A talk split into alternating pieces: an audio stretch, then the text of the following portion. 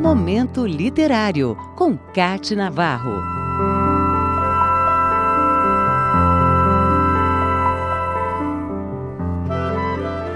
Ele foi um poeta polêmico por excelência e criativo na personalidade literária.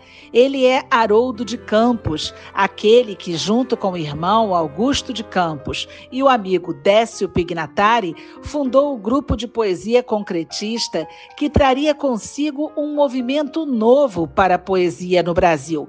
Haroldo de Campos nasceu em 19 de agosto de 1929, em São Paulo. Formou-se em Direito pela USP, Universidade de São Paulo.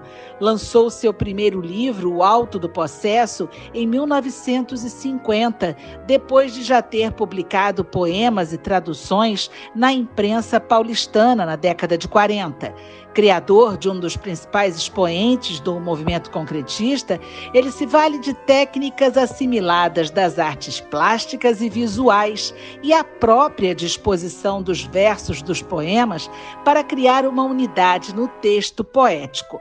Publicou mais de 30 livros, como A Máquina do Mundo Repensada. Ganhou vários prêmios, como o Jabuti, em 1992, como a personalidade literária do ano. E depois, em 1999, com o livro Crisântemo, no Espaço Curvo, nasce um. O escritor também verteu para o português textos clássicos como Homero, Mayakovsky, Rimbaud e Mallarmé. Publicou vários ensaios de teoria literária, entre eles A Arte do Horizonte do Provável. Haroldo de Campos é o poeta do concreto e dos poemas inesquecíveis na forma e conteúdo.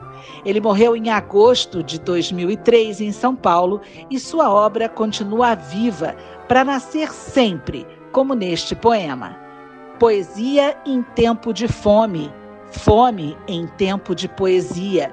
Poesia em lugar do homem. Pronome em lugar do nome. Homem em lugar de poesia. Nome em lugar de pronome. Poesia de dar o nome. Nomear é dar o nome. Nomeio o nome. Nomeio o homem. No meio, a fome. No meio, a fome. Momento Literário, com Cate Navarro.